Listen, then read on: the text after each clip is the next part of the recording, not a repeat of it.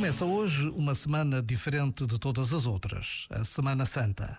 Para muitos, será apenas a semana das férias da Páscoa, recheada de ovos de chocolate, de viagens desejadas, de encontros com família e amigos.